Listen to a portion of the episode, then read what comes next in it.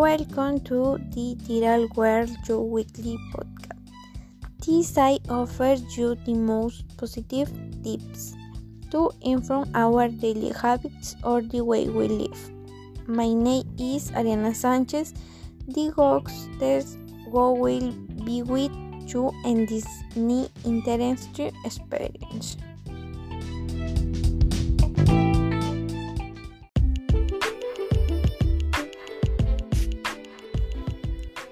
In our podcast today, we will give you some ideas.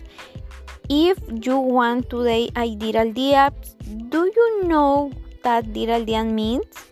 Ideal means turner all all your digital devices, such as for cell phone, tablets, laptop, and computer, for a certain period of time.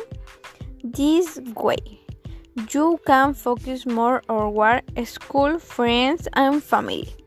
Let us ask you the following question. How often do you look at your cell phone? Do you know that most people check their phones more than two times a day or every six minutes? That means people spend most of their time on their phones. Do you want spend less time on your phone?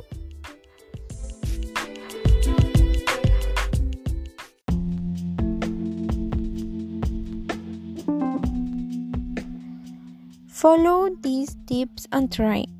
Spend more time on what's really important in your life.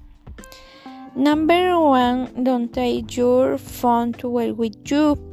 Many people play mobile games, check social media, or chat with their friends until late at night. So turn off your cell phone before you do it. You can read a booking in Number two, find a period partner. Do you have a friends in a similar situation? making a plan together. For example, don't use phones at your times. You and your friends can motivate each other. Number three, learn a helpful food app. Many apps can help people control how much the user their cell phone.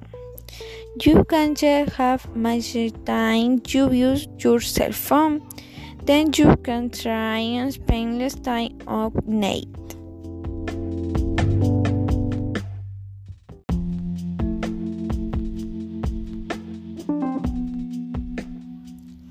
Well, dear followers, this is all for you a podcast program today. I have, you have, and you get need. Follow us on Twitter, Instagram, and Facebook. My name is Ariana Sanchez, and we have to say goodbye. See you in our next podcast.